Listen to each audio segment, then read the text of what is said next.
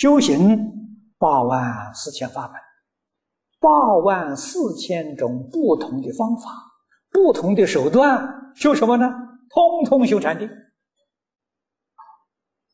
我们念佛也是如此啊，我们念佛是用智持名号啊，用念阿弥陀佛名号，修什么呢？修一心不乱。你们想想，一心不乱是不是禅定？就是禅定啊！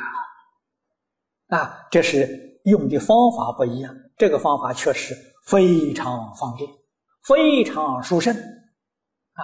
当我们念头才动的时候，马上提起佛号阿弥陀佛，把你念头打掉。不论这个念头是善还是不善，总而言之都是妄念。